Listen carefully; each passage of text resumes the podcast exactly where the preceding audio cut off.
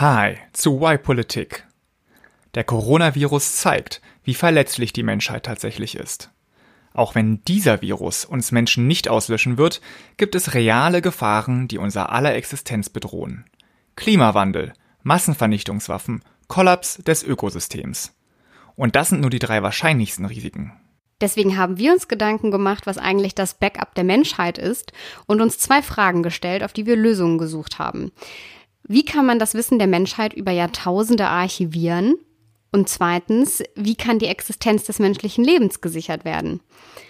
In der Zugabe dann noch zwei konkrete Vorschläge. Zum einen, wie ihr für 60 Euro euer Wissen für eine Million Jahre abspeichern könnt und wie man einen Atomschutzbunker baut.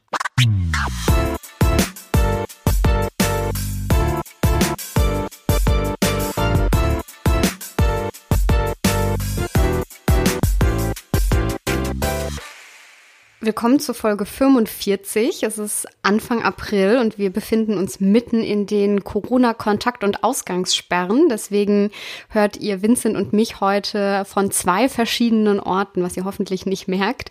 Ähm, das machen wir nämlich zum ersten Mal, aber ganz professionell mit Einklatschen. Das haben wir gerade schon gemacht. genau. Und ähm, genau, was sich nicht verändert, sind unsere Stimmen und wer wir sind. Aber für alle, die uns zum ersten Mal hören, vielleicht kurz zur Einordnung. Ähm, wir haben beide Politikwissenschaft studiert und in einem Think Tank gearbeitet. Da haben wir uns kennengelernt. Ich bin jetzt Organisationsberaterin für den öffentlichen und Non-Profit-Bereich. Und ich bin äh, politischer Kommunikator immer noch bei diesem Think Tank und mache also alles, was mit äh, Webseite, Pressearbeit, Social Media und so weiter zu tun hat. Wir sind also keine Virologen und Virologinnen. Das ist auch der Grund, würde ich sagen, warum wir jetzt keinen Corona-Podcast machen in dieser mhm. Zeit. Und auch, weil es davon gerade sehr viele, sehr gute gibt. Da könnt ihr euch anders Profis. informieren. ja. Aber vielleicht hat unser heutiges Thema gar nicht, also doch ein bisschen was mit Corona mhm. zu tun. Ähm, denn die Gefahr oder das Problem könnte auch durch einen Virus zum Beispiel zustande kommen. Aber Vincent, fang du doch mal an. Was ist denn unser heutiges Problem? Genau, wie in jeder Folge äh, schildern wir euch erstmal, was das Problem ist und danach legen wir los mit zwei Lösungsansätzen dafür. Und das Problem dieser Folge ist die Verletzlichkeit der Menschheit. Und dass sie eben sehr verletzlich sein kann, zeigt die Corona-Krise. Äh, mindestens eine Million Menschen haben sich weltweit bereits infiziert, Stand 4. April 2020. Und das ist noch lange nicht das Ende dieser Krise. Es gibt nun ein paar Leute, die irgendwie sagen, ja, die Erde schlägt zurück, das ist der Ausgleich für den Raubbau, den wir Menschen an dieser Erde begangen haben. Äh, falls ihr jetzt zu dieser Gruppe gehört, dann könnt ihr jetzt ausmachen, weil wir reden nämlich darüber, dass es gut ist, die Menschen zu retten und dass die Spezies der Homo sapiens bitte weiter existieren soll. Darf ich da kurz einhaken? Ja, klar. ähm, ich habe mir da nämlich auch drüber Gedanken gemacht. Äh, wir okay. hatten das ja auch in der Vorbesprechung. Äh, ist es, wäre es wirklich so dramatisch, wenn die Mensch Menschheit aussterben würde? Und ja, man muss vorsichtig sein, da nicht zu schnell zu sagen. Ähm, und ich habe tatsächlich gestern zufällig auch einen Film gesehen, der das, die, die gleichen, den gleichen Plot hatte, nämlich der Mensch ist das eigentliche Virus auf der Welt. Und deswegen ist es vielleicht gar nicht so schlecht, wenn die Welt von diesem Virus befreit werden würde. Aber das ist natürlich auch ein bisschen zu kurz gesprungen. Ähm, wobei man schon auch denen recht geben muss, dass wir natürlich oft und aktuell über unsere Grenzen leben, dass wir mehr erwirtschaften, aus dem, aus der Erde rausholen, ja. mehr Ressourcen verwenden, als sich regenerieren können. Ähm, und wir schon über die Verhältnisse leben. Und da muss schon ein Umdenken stattfinden. Ähm, ich glaube, man könnte, wir können uns jetzt nicht vielleicht darauf verlassen, was wir gleich als, was wir als Lösung präsentieren, so wird schon alles gut, wenn wir einen anderen Planeten mhm. besiedeln. Ähm, deswegen äh, macht da ruhig, also mal, wir sollten da alle weiter darauf achten, dass wir uns selbst vor dem, vor dem Aussterben bewahren. Aber natürlich hast du recht. Ähm, du ja. könnte, darf man sich jetzt, finde ich, auch nicht als ähm, Humanist darüber freuen, dass so ein Virus zum Beispiel auf der Welt gerade ist und sich deswegen Menschen, Menschen sterben und das irgendwie gut befinden. Nee, also auf jeden Fall die größten Gefahren, zu denen ich ja auch gleich komme für die Menschheit, davon sind die meisten auch Menschen gemacht tatsächlich. Also wir schaufeln gerade auch unser eigenes Grab. Ähm, aber die Prämisse dieser Folge ist auf jeden Fall, hey, wir wollen die Menschheit retten und damit meinen wir jetzt nicht äh, Tanja, mich und euch, sondern tatsächlich die Spezie Mensch. Und ähm, mhm. Tanja, zum Beginn wollte ich dich auch mal gleich was fragen. Was glaubst du denn, wie viele Menschen müssten überleben, um eine neue gesunde Bevölkerung wieder aufbauen zu können. Ich habe dir da auch gleich A, B oder C äh, als Antwortmöglichkeiten. Also du meinst äh, wie bei der bei der Arche nur eigentlich genau, genau. eine Frau und ein Mann, um danach nee, wieder das, eine Menschheit das wär, Wenn wir nur eine, eine Frau und einen Mann hätten, dann hätten wir, glaube ich, ein großes Problem, was die genetische Vielfalt angeht. genau, nee. Also ähm, Option A wäre 160, Option B wäre 24.000 und Option C wäre 1,2 Millionen. Was meinst das, du? Das hast du aus zuverlässigen Quellen. Ja, das ist ja die Frage. Das frage ich dich ja. Eins davon ja, ist richtig. Genau, aber die richtige Antwort ist aus einer zuverlässigen Quelle. Das ist ja crazy, das auszurechnen. Tja, da gibt es verschiedene Modelle. Ne, sag mal. 160, ja, ich würde die, 24.000. Die, die Mitte natürlich nehmen. Ja, dachte ich mir, dass du es machen würdest. Deswegen habe ich auch so genommen. Ist aber falsch. Also, äh, ich habe äh, die richtige Antwort ist 160. Wobei ich zugeben muss, ich habe drei verschiedene Zahlen gefunden. Äh, eine Person meinte 98, 98 würden ausreichen, anderer Forscher meinte 160 und jemand anderes, ein Anthropologe, meinte 14.000. Die ersten beiden Zahlen beziehen sich darauf auf die genetische Vielfalt, die man braucht, ja, damit es eben nicht zu, äh, ja, zu genetischen Krankheiten kommt durch die Paarung. Äh, und die 14.000 stammen von, von einem Anthropologen, der gesagt hat, okay, wir können uns nicht auf das genetische Minimum verlassen, sondern wir brauchen tatsächlich äh, so viel mehr, dass auch, weil es eine Folgekrise eintritt, genügend überleben, damit äh, das mit Sicherheit weitergeht, ne? Ja, so ganz genau kann man das wahrscheinlich eh nicht sagen, wenn man auch solche Sachen wie Folgekrisen oder ja.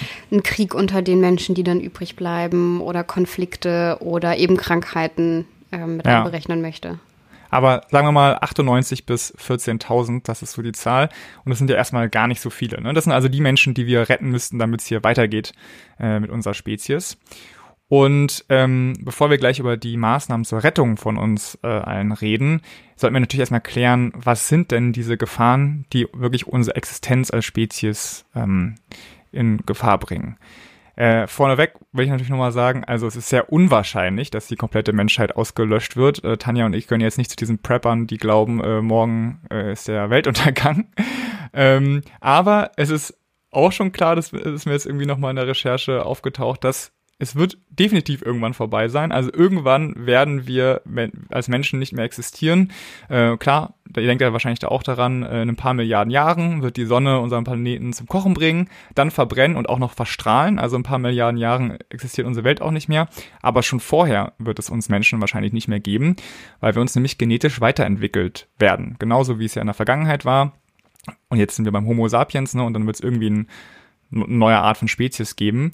Und das fand ich irgendwie auch erstmal ganz interessant. Also, dass egal wie wir jetzt ankämpfen gegen gegen unseren Untergang, irgendwann wird es eben eine andere, eine andere Spezies geben. Mhm, und vielleicht da auch schon für alle, für die das auch ein bisschen crazy ist, äh, wir haben ja zwei verschiedene Richtungen von Lösungen. Das eine ist die Spezies jetzt Mensch ähm, zu sichern und das andere ist das Wissen der Menschheit irgendwo zu sichern. Und da wäre es ja vielleicht auch gar nicht notwendig, dass die Menschen überleben, sondern vielleicht irgendwann später und sei es in Hunderttausenden oder vielleicht auch äh, nicht Erde, erdisches Leben ähm, irgendwie auf die Erde kommt und sich dann unseres Wissens bedienen kann und darauf ja. eine Gesellschaft wieder, auf dem Wissen eine Gesellschaft aufbauen kann, ohne dass das Menschen sind, wie wir sie heute kennen. Ja, voll. Ich meine, so ist es ja auch in unserer Geschichte schon gewesen, ne, dass man sich ja auch an dem Wissen von vorherigen Zivilisationen bedient hat. Ich weiß nicht, die Römer hatten Steintafeln, die man eben benutzen konnte, die Ägypter hatten Papyrusrollen. Ähm, also das ist ja auf jeden Fall auch ein Vorteil, wenn man dieses Wissen anzapfen kann. Mhm. Nichtsdestotrotz gibt es ein Restrisiko für existenzbedrohenden Gefahren. Und äh, wenn man sich die Geschichte unseres Planeten anguckt, dann wäre es auch wirklich mal fast so weit gewesen, dass hier alles gestorben wäre. Vor 250 Millionen Jahren sind nämlich 70 Prozent aller Landlebewesen und 96 Prozent aller Meerestiere gestorben. Ups. Ja, und das waren nicht die Dinosaurier, sondern die Dinosaurier kamen danach, die dann ja auch nochmal ausgelöscht wurden. Also es gab mehrere Momente ähm, in der 100 Millionenjährigen Geschichte unserer Erde, wo eben das Leben fast ausgestorben wäre. Heutzutage ist es aber so, die drei größten Gefahren für die Menschheit sind A, der Klimawandel, B, Massenvernichtungswaffen und C, der Kollaps des Ökosystems. So sieht es jedenfalls die Global Challenges Foundation. Das ist ein schwedischer Think Tank und er gibt jedes Jahr einen Bericht heraus, äh, in dem sie eben die größten Risiken der Menschheit bewerten äh, und auch sagen, was äh, ein bisschen was getan werden könnte. Ähm, ich wollte da kurz durchgehen. Äh, Klimawandel ist irgendwie klar, ne? Steigende Temperaturen, Naturkatastrophen, die Erde könnte überflutet werden und Agrarland austrocknen, wird höchstwahrscheinlich eben auch in einigen Bereichen äh, unseres Planeten passieren. Dann Massenvernichtungswaffen, gibt immer noch ausreichend Atomwaffen, ist jetzt nicht mehr so das Thema, mit dem sich unsere Generation beschäftigt, ne, im Gegensatz zu der Zeit des mhm. Kalten Krieges. Aber die Atomwaffen reichen immer noch, um die Menschheit mehrfach auszulöschen und gleichzeitig äh, wächst die Gefahr von biologischen und chemischen Kampfstoffen, weil die werden immer, immer zugänglicher werden. Und äh, Stichwort Atomwaffen, ne? ich finde es wirklich, es ist halt so ein Ding, damit beschäftigt, Tanja, hast du dich wahrscheinlich auch noch nicht beschäftigt, ich eigentlich auch nicht. Aber in den letzten, letzten 60 Jahren standen wir schon mindestens äh, dreimal kurz vor einem Atomkrieg und zuletzt war das tatsächlich 1995. Äh, da, da wurde nämlich dem russischen Präsidenten Boris Jelzin schon der Koffer mit dem Atomcodes gereicht, weil sie äh, durch einen Fehlalarm dachten, die Amis würden denen jetzt äh, Atomköpfe äh, auf den Hals schicken. Und ähm, ja, ist einfach krass. Also da waren wir halt ziemlich klein, ne? Ich kann mich aber noch tatsächlich, ähm, ich habe ja in der in der Oberstufe dann auch fürs Abitur Politik gewählt und da hatten wir dann irgendwann so internationale Politik und auch das Thema Atomwaffen. Und da hat unsere äh, Lehrerin damals, die Politiklehrerin, gefragt, wie viel Angst wir vor einem Atomkrieg haben. Und bis zu dem Zeitpunkt habe ich mir noch nie, mich noch nie damit beschäftigt gehabt, dass ich Angst haben sollte vor mhm. einem Atomkrieg und fand irgendwie diese Frage, ich konnte das überhaupt nicht nachvollziehen damals und ich glaube, das war so in der ganzen Klasse so irgendwie komisch und alle waren so, hä, hä? nein ja. und wieso? Und dann haben wir natürlich uns damit beschäftigt, aber es war nie eine akute Bedrohung, die wir in unserem Leben irgendwie gespürt haben. Ja. Ja, und sie besteht weiterhin. Also äh, ist ja auf Platz zwei der Global Challenges Foundation als immer noch größte Gefahr. Äh, ein dritter Punkt ist Kollaps des Ökosystems. Äh, es ist so, es gibt so wohl neun Säulen des globalen Ökosystems und vier davon befinden sich schon in der Gefahrenzone, unter anderem die Integrität unserer Biosphäre. Und es ist halt so, unser ganzer Planet ist im Grunde ein System, ne? Und wenn da zu viele Stellschrauben nicht mehr funktionieren, dann könnte eben alles kollabieren. Und ja, wer arbeitet daran, dieses Ökosystem zu zerstören? Das sind mal wieder wir Menschen. Also äh, ja, es stimmt schon, dass das Fridays for Future und so da mal ähm, mhm. rabaut, rab, äh, ja, auf und drücken. Ich, ja. ja. Was ist denn eigentlich mit der Gefahr der künstlichen Intelligenz? Wer, wie wird die da eingeschätzt? Ja, ähm, tatsächlich, die ist auch unter den weiteren Gefahren, die dieser Think Tank erarbeitet hat. Ähm, also sie sagen, äh, künstliche Intelligenz gehört dazu. Genauso dazu gehört Asteroideneinschlag, Geoengineering, Ausbruch eines Supervulkans, ja, weil dann würde alles verdunkelt werden, es gibt keine Sonne mehr, die ganzen Pflanzen sterben. Und auch Pandemien, ne? Stichwort Corona. Und da mhm. wollte ich dich mal fragen, Tanja, vielleicht hast du es auch schon gelesen, aber was war denn die tödlichste Pandemie in der Geschichte der Menschheit? Zumindest von denen, wo wir es wissen. Ja, es kommt immer darauf an, wie man es berechnet, ob man die absoluten Zahlen nimmt oder die Verhältniszahlen, weil natürlich früher so eine, die, die schwarze Pest war schon sehr tödlich, ja. aber es haben damals halt sehr viel weniger Menschen auf der Welt gelebt, aber anteilsmäßig sind sehr viele gestorben. Ja, das ist auch schon die Antwort, die richtige Antwort. Also man weiß natürlich nicht ganz genau, aber ich habe jetzt Zahlen gefunden, circa 30 Prozent der Weltbevölkerung wurden im 14. Jahrhundert, äh, sind gestorben wegen der Pest. Also das kann man sich ja nicht vorstellen. Jetzt fast ein Drittel ja, äh, von unseren siebeneinhalb Milliarden Menschen sterben würden, wie es dann hier aussähe. Ne? Naja, das waren jetzt erstmal äh, die ähm, Gefahren. Du wolltest noch was da sagen? Äh, ja, ich, ich wollte nur sagen, dass ich, dass ich ähm, merke, und vielleicht geht es anderen auch so, es ist gerade nicht sehr er erbaulich. Ja, nee. ähm, kleiner Downer. Vor allem hier, ne, in so Zeiten, wo man, ja, wo man, wo, wo man vielleicht gerade eh zu Hause sitzt und nicht so gut drauf ist, weil man sich nicht mit Leuten treffen kann ja. und so. Äh, mal eine richtig fröhliche Folge.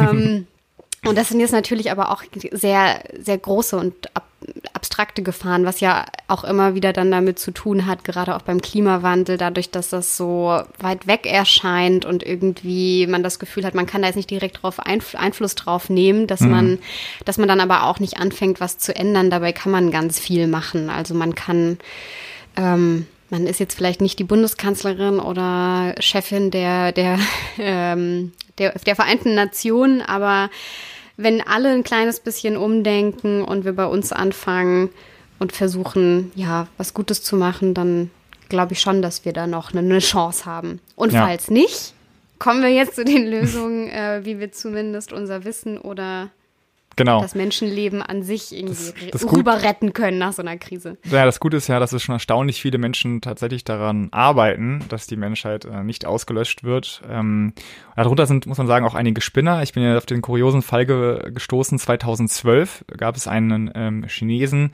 der die Arche Noah in Kugelform nachgebaut hat, weil er dachte, 2012 die Menschheit, die Welt würde untergehen. Ne? Ihr erinnert euch vielleicht dieser Maya-Kalender, mm. der sich natürlich als nicht äh, zutreffend herausgestellt hat.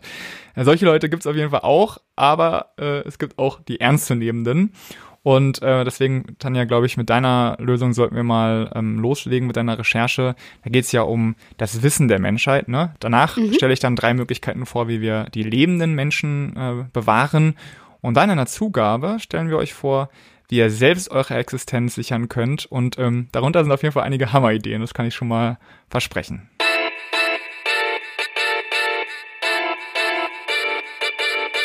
Ein Backup für die Menschheit.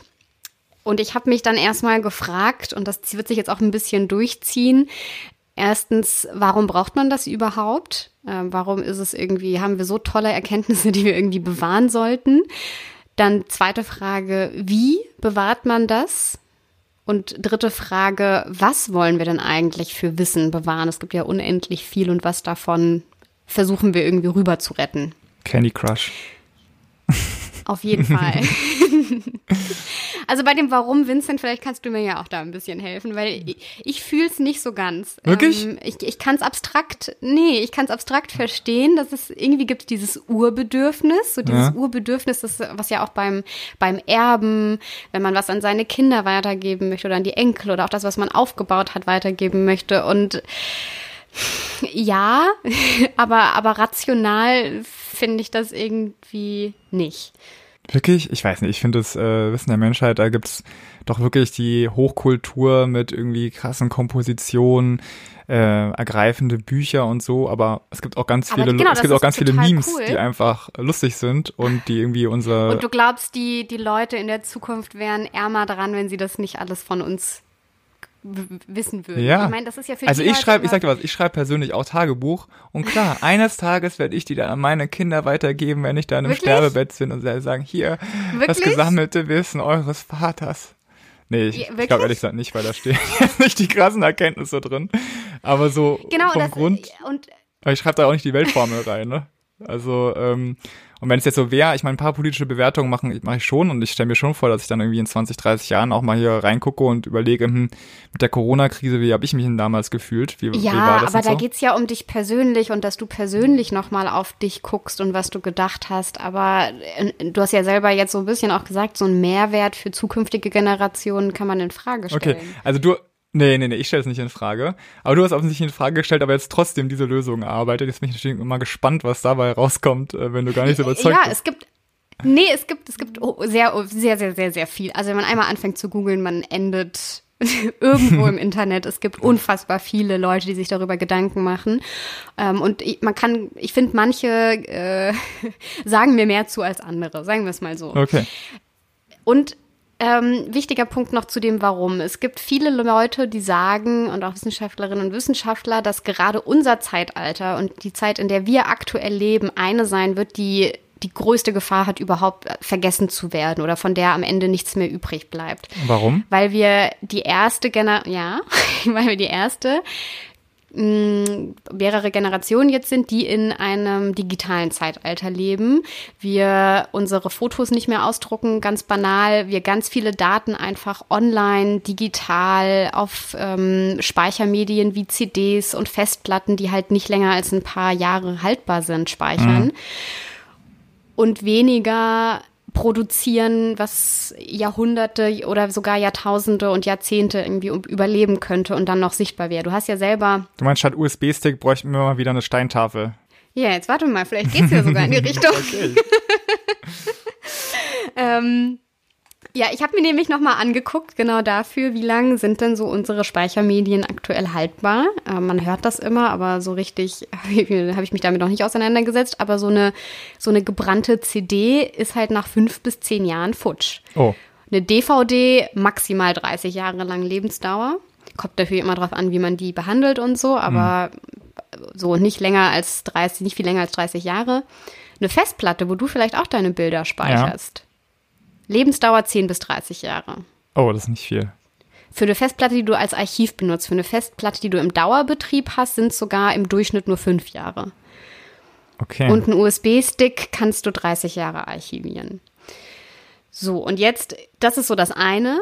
Das, das heißt, alle Leute, ist, die, jetzt, äh, die jetzt ihre Fotos äh, noch nie ausgedruckt haben, jetzt ist vielleicht der Moment, auch wo bei Corona ein bisschen. Auf jeden Fall. Ja, ich, ich mache ja. das wirklich, ich mache alle so vier Jahre, alle drei, vier Jahre mache ich eine Selektion und äh, schicke die dann einfach an so eine Online-Druckerei und dann kommt da so ein Batzen zurück und dann packe ich die halt in den Karton, damit ich nochmal irgendwann was hab, ne? Mhm. Und ein zusätzlicher Vorteil davon ist, Bilder wirst du auch in 50 oder 100 Jahren mit deinen Augen sehen können. So bei digitalen Medien verändern sich ja auch die Lesegeräte Stimmt. und die Software und die Dateiformate. Und wer kann heute noch ohne Spezialgerät eine, eine sich eine, gut, eine Dia kann man gerade so noch angucken mit dem Dia Pro, also auch per, mit dem Auge, aber mit einer Diskette. Wer kann denn heute noch eine Diskette ausli auslesen? Ja, oder eine CD. Also mein Laptop hat jedenfalls CD kein schon, ja. CD-Laufwerk, ne? Ja. So, und im, jetzt im Gegensatz dazu, wir sind also mitten bei der Frage, wie speichert man sowas schon. Ähm, äh, Im Gegensatz dazu, du hast schon angesprochen, Papier und Pergament, kommt drauf an, wie säurehaltig es ist, aber mehrere hundert Jahre auf jeden Fall haltbar. Hm. Papier. Teilweise auch bis zu Jahrtausenden, je nachdem, wie es halt wo gelagert worden ist, aber kann man sich Papier noch angucken und was darauf erkennen. Und das, was wir aber auch gefunden haben, was man heute noch lesen kann, ähm, eins so der längsten Speichermedien, wenn man so möchte, Keramik, sind Keramiktafeln. Hm. So meinst du so gemalt, gemalt, bemalte, so von so Pötten oder? Ja, also oder, oder reingeritzt. Mhm. Okay. Ähm, oder mit Farbe was aufgetragen. Ähm, ich möchte noch nicht zu viel okay, verraten, okay, okay. aber Keramiktafeln sind 5000 Jahre lang haltbar, Minimum. Man kann sogar manchmal davon ausgehen, unter bestimmten Lagerungen sind sie mehrere 10.000 Jahre lang lesbar. Also ab jetzt mein Tagebuch schreibe ich nur noch auf Keramiktafeln. Auf jeden Fall, Vincent.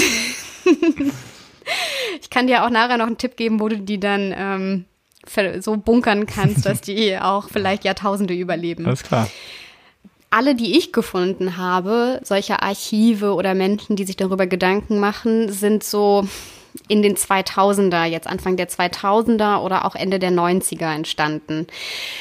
Ich habe das, also sehr viele Menschen machen sich jetzt aktuell darüber Gedanken, weil eben dieses digitale Vergessen auch so eine große Bedrohung ähm, darstellt und man sagen kann, aus dem, aus dem Mittelalter oder auch aus der Steinzeit oder aus den aus den, von den, aus den Ägypterjahren oder die Römer. Da wird man immer noch was finden können, aber vielleicht findet man von denen dann wahrscheinlicher was als von uns in ein paar hundert Jahren noch.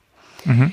Und beim Was, der Frage nach dem Was, gucken wir einfach gleich in die verschiedenen Szenarien, ähm, was es da für interessante Ideen gibt. Aber allein wenn man selber jetzt schon drüber nachdenkt, ähm, wie würde man selber eigentlich entscheiden, wenn man jetzt weiß nicht, man hat eine Box und darf da reinmachen, ähm, was dann irgendwie 300 Jahre lang irgendwo gelagert wird und später nochmal rausgeholt wird. Was würde man da reinmachen? Was beschreibt das Leben von einem selbst? Und dann die Frage, was beschreibt das Leben der Menschheit? Ähm, oder was sind wichtige Informationen? Sind es eben, ist es die Weltformel, die wir da reinpacken sollten oder sollten wir Informationen darüber, wie wir leben, auch reinpacken? Sollten wir zum Beispiel über die Corona-Pandemie nur wissenschaftliche ähm, Erkenntnisse aufschreiben und ähm, archivieren oder vielleicht auch, ähm, wie die Leute gelebt haben in dieser Zeit. Mhm. Das sind alles genau Fragen, die man beantworten muss, wenn man eine Lösung dafür finden möchte. Und jetzt habe ich mir vier beispielhaft rausgesucht. Alles klar, ich bin sehr gespannt jetzt. Ja, die erste kennst du vielleicht auch. Äh, die ist somit die bekannteste. Und zwar ist das ein Gedächtnis im Weltall und ein absoluter Klassiker. Nämlich die ähm, Voyager Golden Record. Diese Schallplattenähnliche Disk, auf der ähm, verschiedene Daten reingeritzt wurden und die vergoldet ist. Hast du von der schon mal gehört? Nee. Die ist aus den 70er Jahren. Ah, die haben die einfach ins die Ei geschossen oder was? Genau, die haben die mit äh, zwei Raumsonden, Voyager 1 und 2, ins Weltall geschossen in den 70er Jahren, genau 1977. Und die soll sich 500 Millionen Jahre halten. Wow. Ja, richtig krass. Ich meine, gut, sie ist halt auch ne, im luftleeren Raum unter, unterwegs, da gibt es weniger Umwelteinflüsse. 500 Millionen Jahre. Und warum sie das gemacht haben, ist tatsächlich gar nicht, damit äh, hier Menschen in der fernen Zukunft mal über uns irgendwie was herausfinden können, sondern das anderes Leben, anderes intelligentes Leben im, im Weltraum, das vielleicht findet und die Botschaft lesen kann und so entweder uns kontaktieren kann, was man für sehr also noch unwahrscheinlicher hält als die andere Variante, dass es vielleicht die Menschheit in dem Zeitpunkt gar nicht mehr gibt, aber dann anderes intelligentes Leben in Zukunft, was über die Menschheit und wie sie damals gelebt haben, herausfinden können. Ja. Und du, du musst dir das echt mal im Nachhinein angucken, wenn du das nicht kennst. Das ist verrückt. Die haben das mit Bild- und ähm, Audiodateien ähm, bespielt und dann auch noch natürlich eine Anleitung in Piktogrammen dazu gelegt, wie man äh, das jetzt äh, dann abspielen kann. Und ich glaube, eine Nadel ist auch noch dabei, aber es ist natürlich nicht so einfach, dass man dann einen Plattenspieler hat, gerade bei Bilddateien. Ja. Ähm, und da sind zum Beispiel Grußbotschaften drin in ganz vielen verschiedenen Sprachen, Tiergeräusche, Musik, aber auch ähm, ganz viele Bilder von, von so banalen Sachen wie einen Esstisch oder einer Hochzeit ähm, und Menschen, aber auch ähm, Gegenständen, Häusern. Also auf Wikipedia gibt es so eine ganz lange Liste mit den 116 Bildern und den ähm, Tondateien. Die musst du mal durchscrollen im Nachhinein. Das ist total verrückt. Wie, wie heißt das nochmal? Die Voyager Golden Record. Okay. Aber da ist, ist es nicht so, dass die goldenen Schallplatten daherkommen, ne? Was klingt jetzt natürlich, das klingt so ein bisschen, aber wahrscheinlich gab es die schon vorher. Naja. Das weiß ich nicht. Ja. Aber es gab natürlich auch ähm, Kritik daran. Äh, das möchte ich hier nicht äh, unter, unter den Tisch fallen lassen. Ähm, und zwar war die Kritik vor allem an der Auswahl, was man da draufgepackt hat. Man war natürlich limitiert und genau diese letzte Frage, das was will man archivieren? Mhm. Und ein Team hat dann, also auch ein größeres Team, waren auch verschiedene Nationen dabei, hat eben da herausgesucht, was irgendwie wichtig ist. Aber gerade so, also es sind auch physikalische Formeln und so dabei. Ähm, aber ganz viel, was weggelassen wurde, sind äh, Dinge, die nicht so schön sind. Also Hunger, Krieg, Tod, das sind alles Themen, die dort nicht abgebildet sind, sondern eher so die schönen, künstlerischen ähm, oder auch naturwissenschaftlichen Erkenntnisse. Und wenn es darum geht, dass eine andere Spezies vielleicht irgendwann mal was über die Menschheit erfahren möchte, ist das natürlich ein wesentlicher Bestandteil, der da, der da fehlt. Das ist so die Hauptkritik ja. daran gewesen. Hm. Und es gibt auch, deswegen wollte ich das mit reinnehmen, obwohl ich glaube, dass das die meisten ähm, vielleicht schon mal gehört haben. Aber aktuell, in 2018, vor gut zwei Jahren, gab es eine ähnliche Mission. Und zwar die Solar Library ähm, von so einer Foundation, die hat eine, eine, eine Bücherei, eine erste Bücherei im Weltall zusammengestellt. Und natürlich, wie sollte es anders sein, war Elon Musk daran beteiligt, der nämlich mit seinem äh, Falcon-Testflug diese Bücherei ins Weltall geschossen hat. Der kommt nachher auch nochmal also, vor.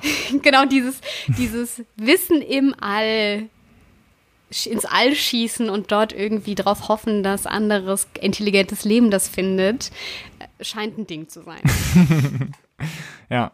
Ja, da gibt es ja auch äh, generell Kritik dran, ob das so eine gute Idee ist, überhaupt äh, ins Welt, das Weltall auf uns aufmerksam zu machen, weil die ja. Überlegung ist ja, okay, wenn die jetzt in der Lage sind, halt große Distanzen schon ähm, äh, also zu absolvieren, in, in viel schneller als wir das können. Größere als wir. Genau, dann sind die ja wahrscheinlich weit, viel weiter entwickelt als wir. Und wenn die dann an, ankommen und dann äh, nicht so friedfertig sind, dann hätten wir mal ein großes Problem. Ne? Independence Day lässt grüßen. Ja, und die These ist ja, überall, wo die Menschheit hingekommen ist und weiterentwickelt war oder eine, eine ja. höhere Technologie schon besessen hat, ist das immer schlecht ausgegangen. Für die, die da vorher waren. So ein bisschen ja. als, ja, so als Empirie für, äh, wie das dann auch mit uns sein könnte. Ja, ich, ich finde das sehr äh, glaubhaft, dass, wenn uns jemand kontaktiert, das eher Schlechtes heißt. Ja. Na gut, okay. Was sind deine weiteren äh, Funde, wie wir wissen, speichern? Ja, Option 2 ähm, ist das, ja, man könnte sagen, das, das größte Menschheitsarchiv ähm, in einem Berg drin für die nächsten Hunderttausenden von Jahre.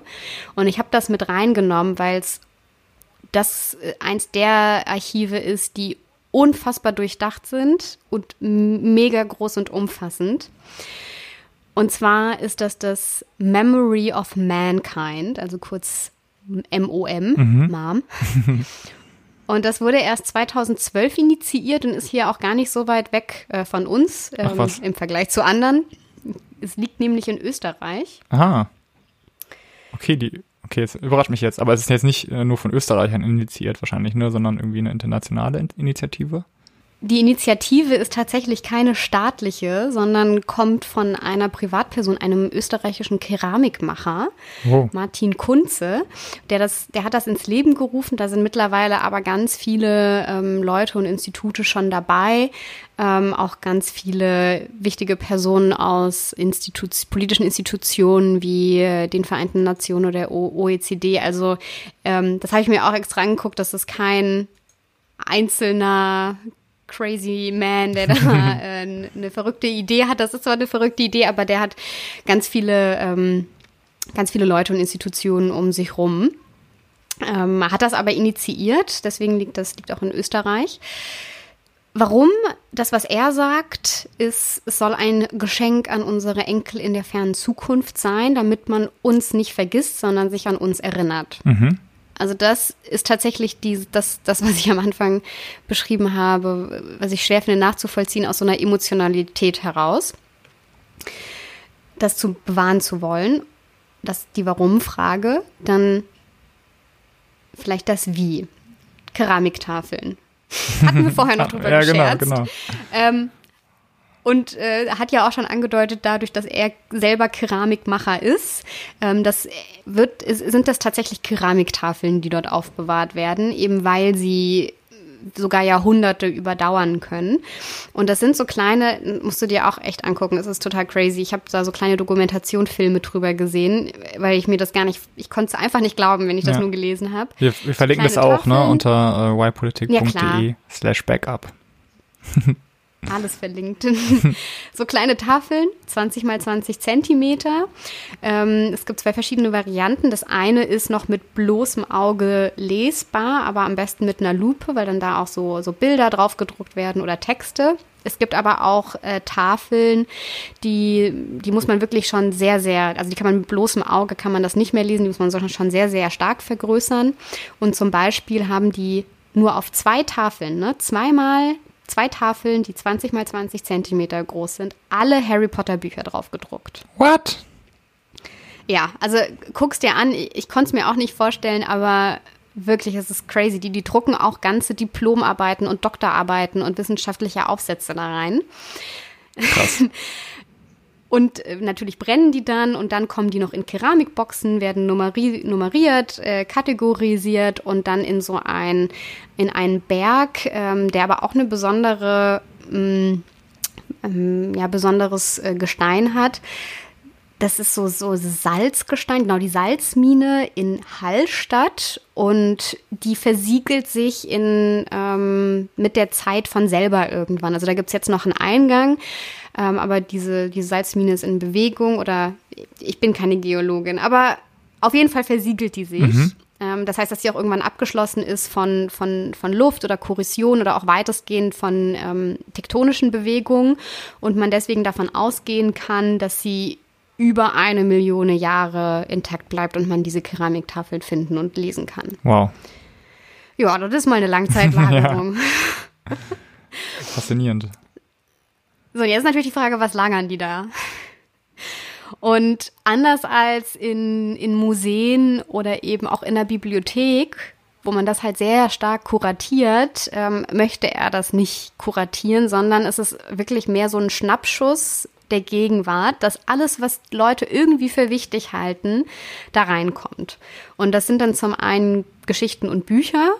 Also sie sagen, sie wollen die tausend wichtigsten Bücher unserer Zeit dort drin haben aber auch äh, private Fotos ähm, von Festen, von Menschen, wie wir leben, ähm, Kochrezepte, Gedichte, Protokolle von Events, Konferenzen, Facebook-Einträge, Blog-Einträge, also wirklich alles mhm. und auch alles, was irgendwann mal vielleicht im Internet ähm, verpufft, wird dort eben nochmal ausgedruckt auf Keramiktafeln. Weißt du, wer, kann ich da als Einzelperson was reinreichen oder muss ich mich da irgendwie bewerben oder?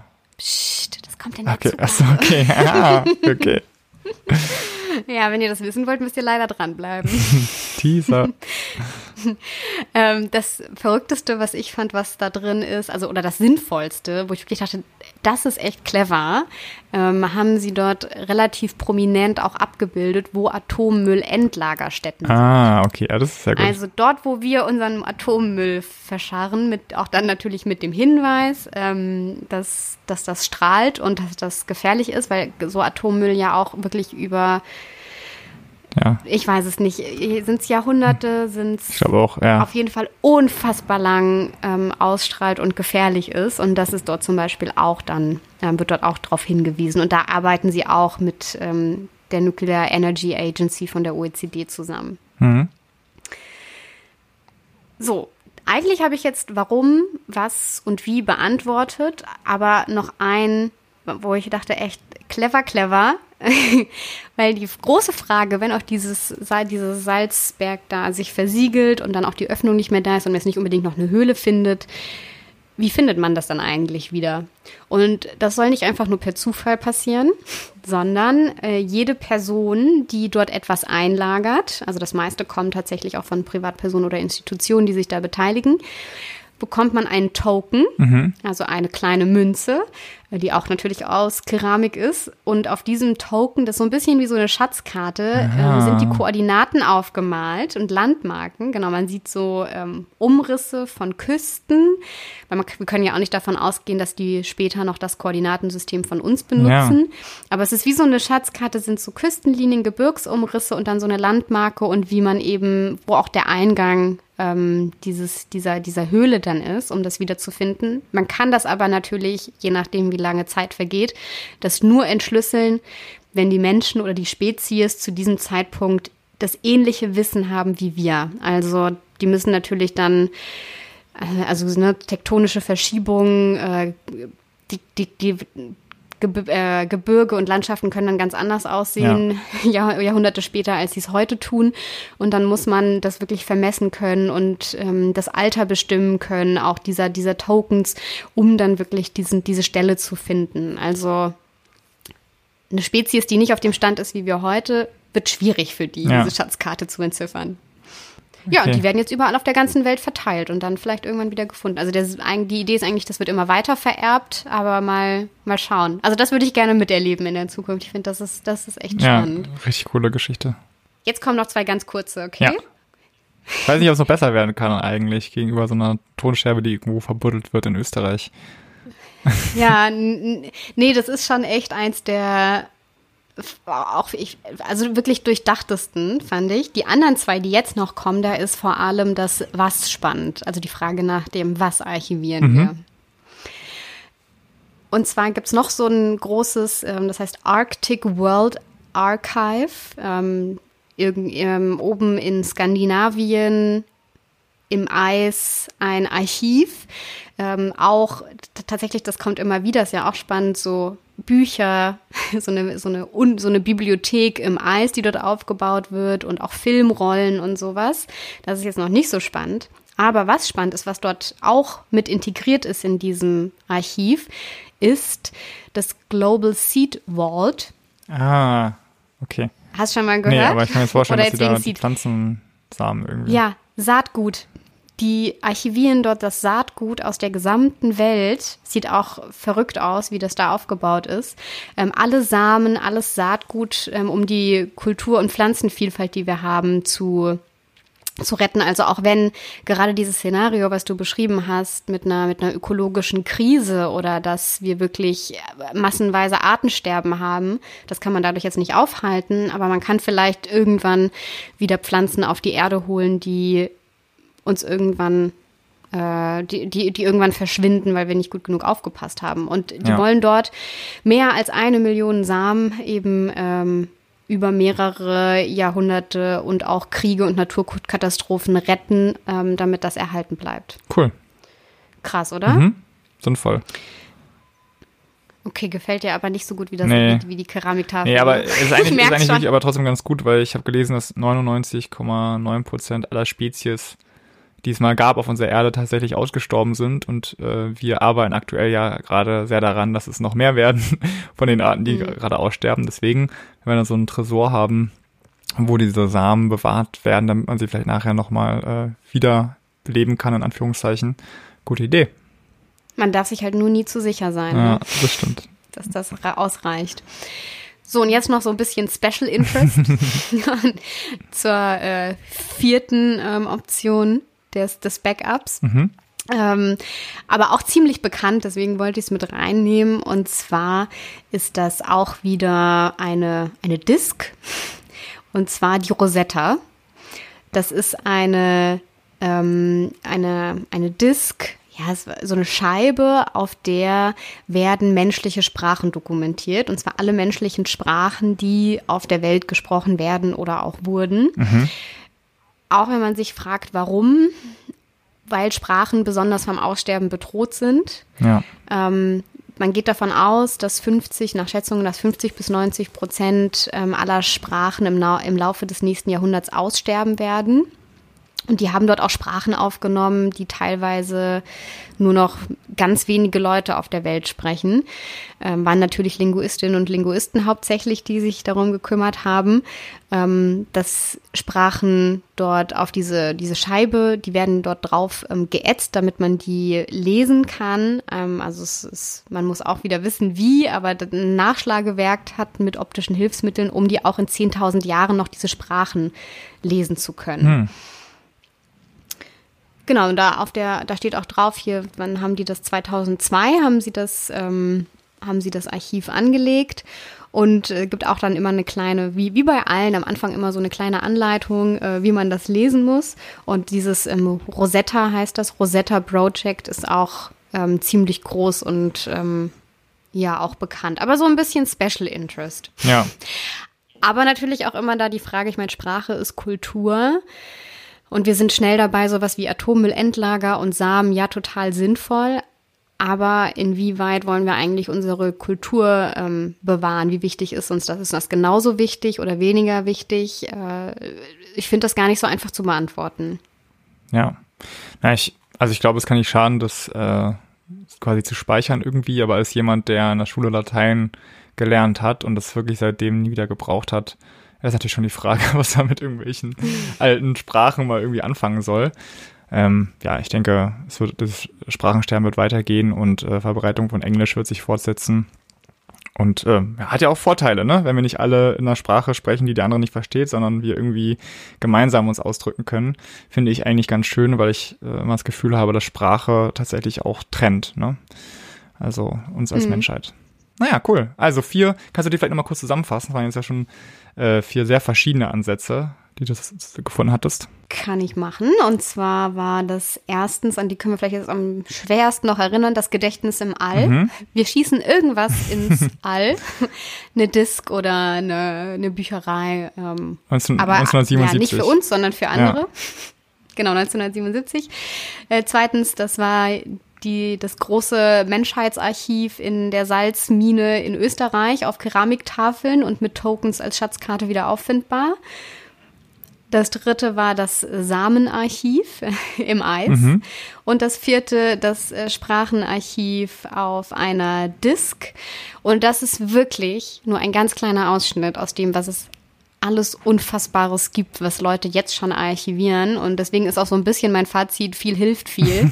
also wahrscheinlich ist die, die, die Wahrscheinlichkeit ist am höchsten, dass in Zukunft was über uns gefunden wird, von wem auch immer, ähm, wenn möglichst viel an verschiedenen Orten irgendwo gelagert wird. Also vielleicht ist es gar nicht so clever, das an einem Ort alles zu haben, sondern bei uns ist es ja heutzutage genauso ähm, in der Archäologie. Wir finden an sehr vielen Orten viele kleine Puzzleteile und versuchen die uns zusammenzusetzen.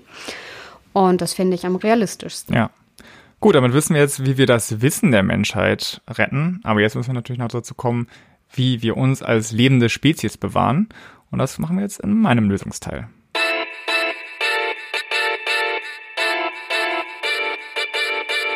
Je nach Art der Gefahr helfen uns drei Ansätze, die ich mal rausgesucht habe. Erstens Isolation, zweitens Einbunkern, drittens Planeten verlassen.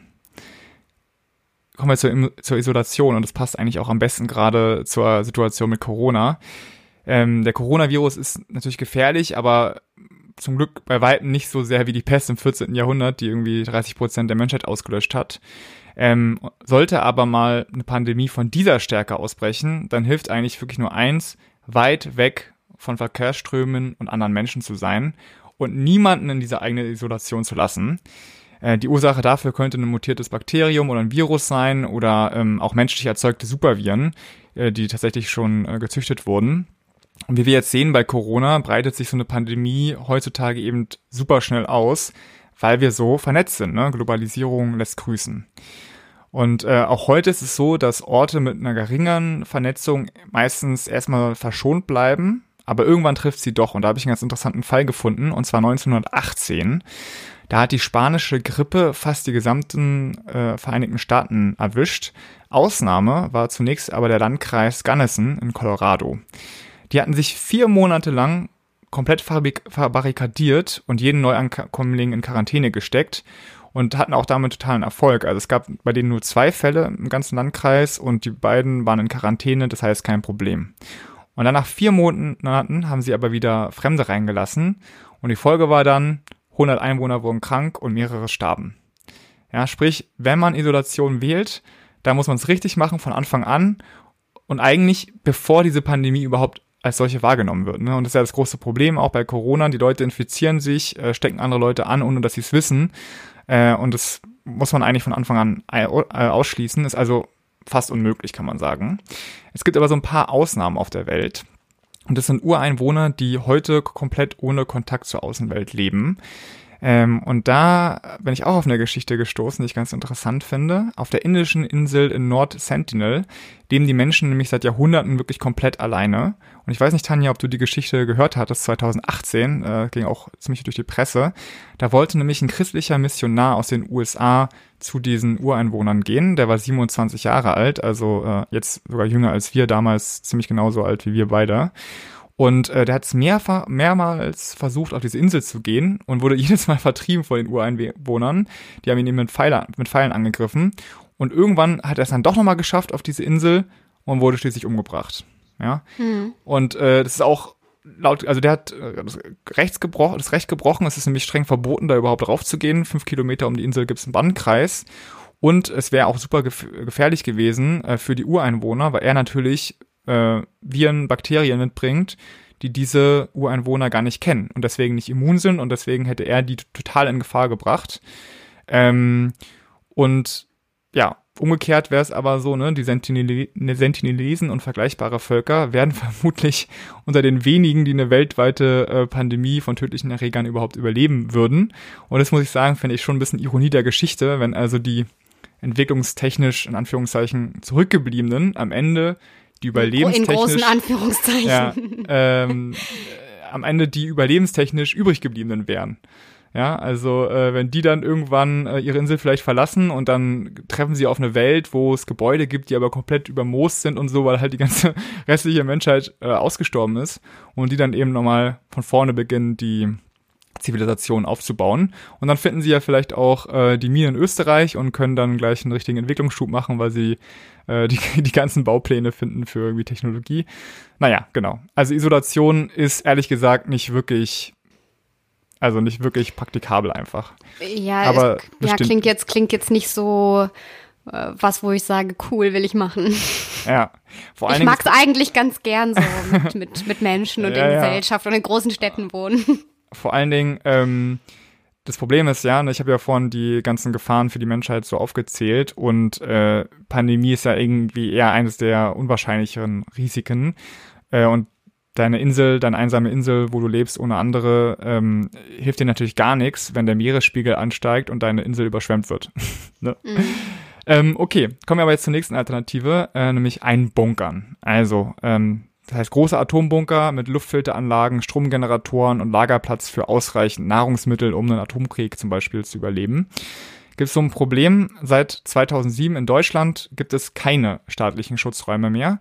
Im Kalten Krieg war das noch anders. Da gab es zum Beispiel in Bonn den Regierungsbunker, der hätte tatsächlich 1000 Regierungsmitgliedern Schutz geboten.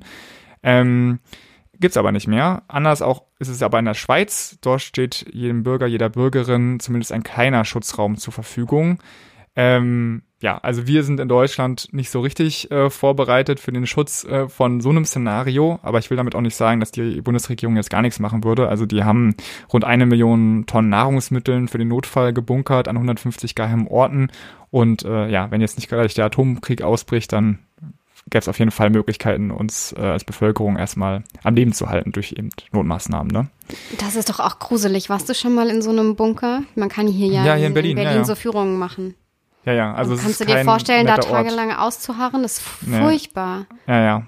Also, ähm, ja, ich habe da auch mal dann, wir haben hier in, in Wedding ja diesen Flakturm, der dann auch als Bunker war, ich glaube ausgelegt für wenige tausend, dann waren irgendwie, also ich weiß nicht mehr genau wie viele, aber der war irgendwie zehnfach über, überbucht quasi.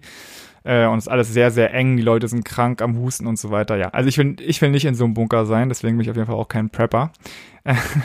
aber der Punkt ist, es gibt also diese Bunker nicht mehr für die Normalos, ja, aber für die Reichen schon. Und zwar in Deutschland gibt es zum Beispiel den Europa One. Das ist ein Luxusbunker, Atomwaffen und pandemiesicher. Und äh, falls du Bock hast, da äh, dir ein Apartment zu holen, dann äh, müsstest du mal zwei Millionen auf den Tisch legen. Das ist nämlich das Minimum, was man dafür ausgeben muss. In den USA. Ja, wer betreibt das? Äh, das ist ein Investor. L, ja. Ein also Investor. ein, Privatmann, ein Privatmensch. Ja, genau, die haben halt diesen Bunker gekauft. Ich glaube, okay. es war ein ehemaliger DDR-Bunker und sind jetzt dabei, den auszubauen. Und du kannst dir da halt, äh, kannst dir halt was buchen. Ja, mhm. wenn du, wenn du Bock hast. Und in den USA, ähm, da kaufen sich die Silicon Valley Milliardäre ins Survival-Kondo ein. Äh, und falls irgendwas passieren sollte, dann werden sie von gepanzerten Wagen mit Söldnern abgeholt. Das steht auch in dem Vertrag. Und da ist ein richtiger Schnapper, da bist du mit anderthalb Millionen Dollar, bist du da schon mit dabei. Naja, okay. Dann sagst du vielleicht, Atombunker äh, sind nicht so dein Ding, du hast auch äh, keine 1,5 Millionen Dollar an freiem Kapital im Budgetposten Armageddon, ne? Äh, was kannst du dann tun? Und da sage ich dir, Tanja, bleib mal dran, denn da habe ich auch in der Zugabe was für dich, äh, was du tun kannst, um dir einen Atombunker zu bauen. Ja, danke. Gerne.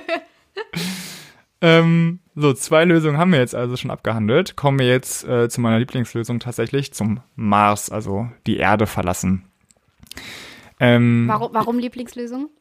Ja, weil Isolation, ne, ist auf einer vergessenen Insel, ist irgendwie gut gegen Pandemien. Ein großer Atomschutzbunker mit dazugehörigem Söldnertrupp ist auf jeden Fall gut gegen Pandemien und Massenvernichtungswaffen. Aber was nützt es eben, wenn wegen des Klimawandels deine Insel und dein Bunker im Meer versinken? dann hilft halt nur eins, ne? Abbruch, Erde verlassen, nächster Halt Mars. Äh, das ist eigentlich, finde ich, die ultimative Lösung, um ähm, Backup für die Menschheit tatsächlich zu machen. Ähm, und dann fragst du dich, okay, warum Mars? Wir haben ja schon ein paar andere Planeten hier auch im Sonnensystem und der Mars ist einfach der einzige entfernt erdähnliche Planet, den wir mit unserer gegenwärtigen Technologie erreichen könnten.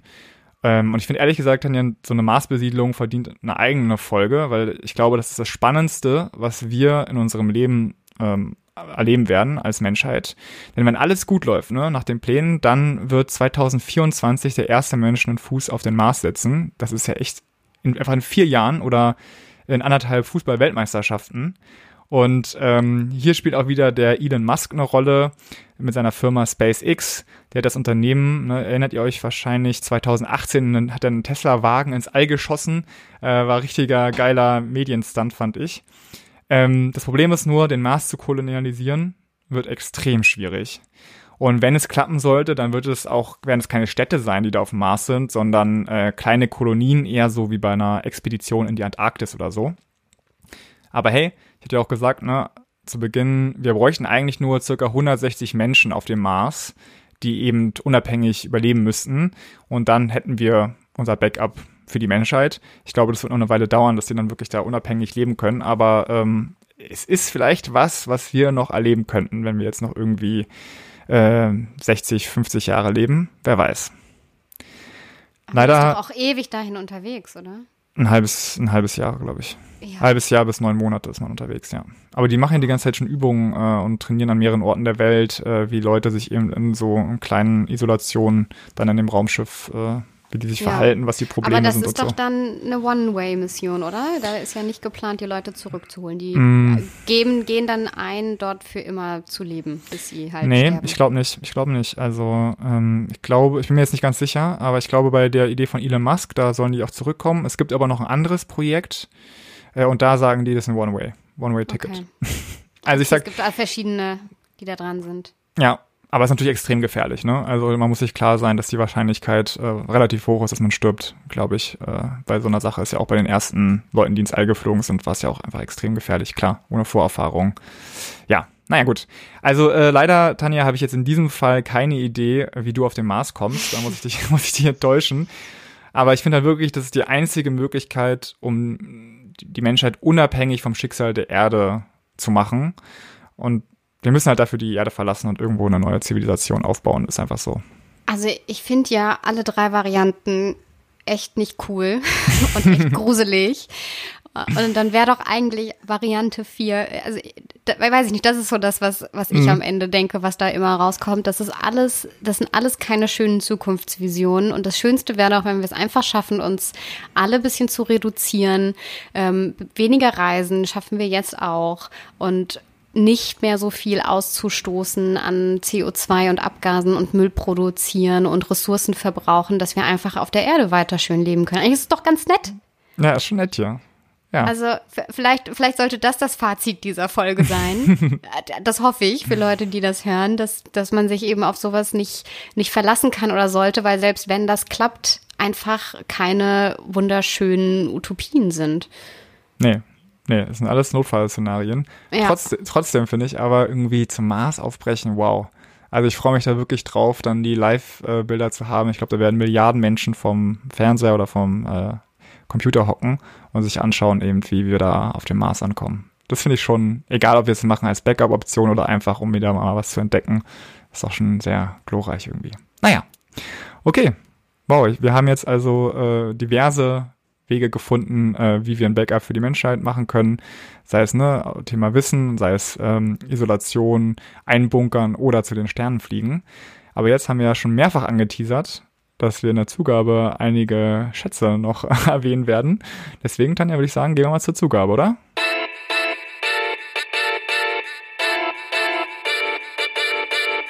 Wie könnt ihr euer eigenes Leben sichern, beziehungsweise euer Wissen oder auch eure Existenz. Ich habe da zum Thema Wissen zwei Vorschläge für euch. Das eine hat sich ja gerade schon so ein bisschen angeteasert vorher. Und zwar könnt ihr bei diesem Projekt, das ich als zweites vorgestellt habe, dieses Memory of Mankind in dem Salzbergwerk, da könnt ihr mitmachen und sogar ziemlich einfach und auch relativ kostengünstig, zumindest auch im Vergleich zu dem, was du vorgestellt hast. ähm, ihr könnt dort und es ihr könnt dort eine Tafel euch kaufen und beschriften lassen, also diese Keramiktafeln. Eine ganze Tafel und da passt echt viel drauf. Wie gesagt, auf zwei Keramiktafeln passen alle Harry Potter Bänder, aber auf eine ganze Tera Keramiktafel ähm, könnt ihr drucken lassen, was ihr möchtet und das kostet 350 Euro. Hm. Eine Viertelkeramiktafel ist aber auch möglich, kostet nur 60 Euro. Also ah. kann man sich auch mal als Geburtstagsgeschenk oder so überlegen oder als Hochzeitsgeschenk für Leute, die da vielleicht eine Affinität zu haben. Ah ja. Ja, süß, ja. Ja, es gibt sogar Universitäten, die den besten Abschlussarbeiten an ihrer Uni das als ähm, Geschenk überreichen, dass die ihre Abschlussarbeit dort auf eine Keramiktafel drucken dürfen. Das war auch in einer Dokumentation dann, wie, wie die dorthin gehen und ihre Doktorarbeit da ähm, draufgeben lassen. Also das äh, gibt es auch schon, dass das an Leute verschenkt wird. Wenn ihr jetzt kein Geld ausgeben wollt und euch da trotzdem dran beteiligen wollt, dann könnt ihr auf der Website auch ein Buch vorschlagen. Wie gesagt, wollen die die 1000 wichtigsten Bücher unserer Zeit sammeln und man kann dort Vorschläge einreichen, ganz einfach über so eine Online-Maske. Ähm, verlinke ich euch auch, also wenn ihr äh, da ein bisschen preisbewusster unterwegs seid, da könnt ihr da sehr niedrigschwellig ähm, so irgendwie zumindest einen kleinen Teil zu beitragen, zu diesem Archiv. Und dann noch mein Vorschlag zwei, ein ähm, persönlicher. Und zwar, wenn ihr euer eigenes Leben und Wissen dokumentieren wollt für entweder euch selbst oder eure Enkel oder direkten Nachfahren oder auch für Leute irgendwann in der Zukunft, dann baut euch doch eine äh, private Zeitkapsel. Uh. ja, gibt es ganz viele Anleitungen. Was ich habe mir ein paar angeguckt. Kannst du mal kurz mal sagen, was eine Zeitkapsel ist? Na klar, ist ein Behältnis ähm, kann, da muss man eben aufpassen. Da gibt es ganz viele Do-it-yourself-Tutorials, wie man dieses Behältnis dann so abdichtet. Ähm, dass die meisten machen das dann unter der Erde, vergraben das irgendwo im Garten oder eben bei sich am Haus oder auf einem Stück Land, das ihnen gehört, vergraben das dort. Ähm, und das ist befüllt mit eben Fotos und Dokumenten und alles, was man selber irgendwie weitergeben möchte. Und dann gibt's auch verschiedene Ideen. Also da müsst ihr euch genau diese drei Fragen stellen, die ich auch immer gestellt habt. Äh, warum möchtet ihr das machen? Wie möchtet ihr das machen und was möchtet ihr da reinmachen? Und auch bei dem Warum ähm, schließt sich dann nämlich an, wollt ihr das selber nochmal finden, dann müsstet ihr euch das zum Beispiel markieren, wo ihr das vergraben habt oder irgendwie dokumentieren, dass ihr das wiederfindet und sagt, ich will das zu meinem 80. Geburtstag mir angucken und baue mir diese Zeitkapsel? Oder wollt ihr, dass es durch Zufall irgendwann vielleicht mal gefunden wird? Wie so eine Flaschenpost. Dann, genau dann muss man aber sehr, sehr, sich sehr viele Gedanken machen, wie man das so vergräbt, dass es nicht nach ein paar Jahrzehnten verrottet ist. Das ja. ist echt gar nicht so easy. Aber genau, das ist eine Zeitkapsel. Gibt's ganz viele Anleitungen zu, kann man einfach mal machen. Kann man vielleicht auch irgendwann, ich meine, in unserem Alter, wir haben ja noch keine, keine Kinder, kann man vielleicht auch irgendwann mit Kindern ausgraben. Ist ja eigentlich ganz süß, obwohl ich persönlich noch nie gehört habe, dass ich jemanden kenne, der das getan hat. ja, aber falls ihr das macht, dann auf jeden Fall nicht den Fehler begehen und da USB-Sticks reinlegen, ne, sondern ausgedruckte Sachen, äh, Fotos richtig ausgedruckt, damit sich die länger halten. Okay, ja, finde ich eigentlich eine süße Idee. Dann kommen wir jetzt, äh, ja, genau. Und zwar meine Zugabe ist äh, eine Anleitung, um einen Atomschutzbunker zu bauen. Äh, für einen richtigen. In einer, in, einer, in einer 55 Quadratmeter Wohnung in Berlin? Ja, genau, genau.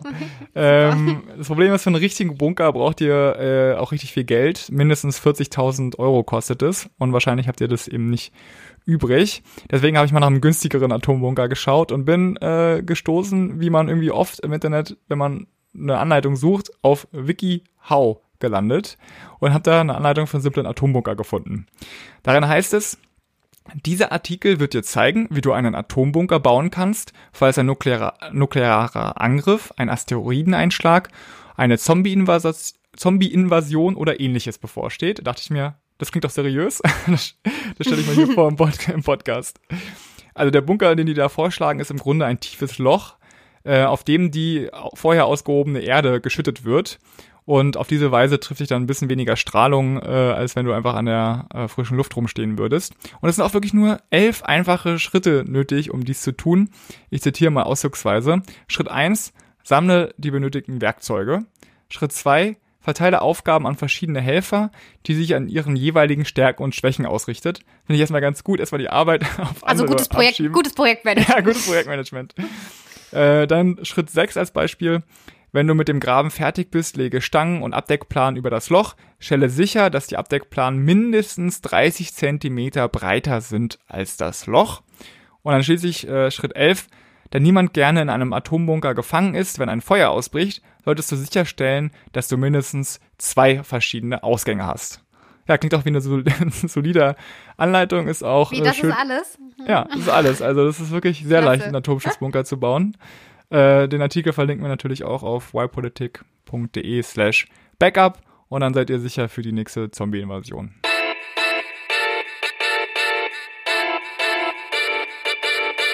Das war unsere Folge 45. Ein bisschen verrückt, ein bisschen abgefahren, ähm, aber alles auch recherchiert und ich glaube, es war noch nie so wichtig wie bei dieser Folge vielleicht auch zu sagen, natürlich verlinken wir all das in unseren Show Notes, ähm, die findet ihr in der Information zu dieser Folge und auch auf unserer Webseite ähm, ypolitik.de slash backup. Genau. Hat mir auf jeden Fall Spaß gemacht, Tanja, mal über so ein bisschen äh, abstruseres Thema auch mit dir zu sprechen. Und ja, irgendwie die Zeiten machen es ja auch möglich, dass man sich mal ein bisschen Gedanken macht äh, über solche Themen, ne?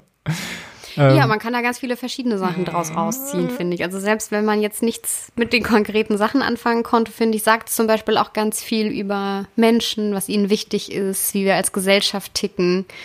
Also ich habe was gelernt, auch wenn ich jetzt äh, weder zum Mars fliegen werde, noch mir einen Atomschutzbunker baue und ich glaube auch nicht in dieses Archiv dafür Geld zahlen würde, da was reinzulegen. Aber hm. ich habe wieder was mitgenommen. Ja, und ich habe auch mitgenommen, dass man auch einen Podcast äh, aufnehmen kann, quasi über Skype. War doch eine gute Sache. Dann würde ja, ich sagen. Vielleicht ja nicht das letzte Mal gewesen. Äh, ja, wahrscheinlich nicht. Aber wir wissen jetzt, es funktioniert. Also, das heißt, in drei Wochen wieder, egal wie die Lage dann ist. Mit Lösungen für das dritte Jahrtausend.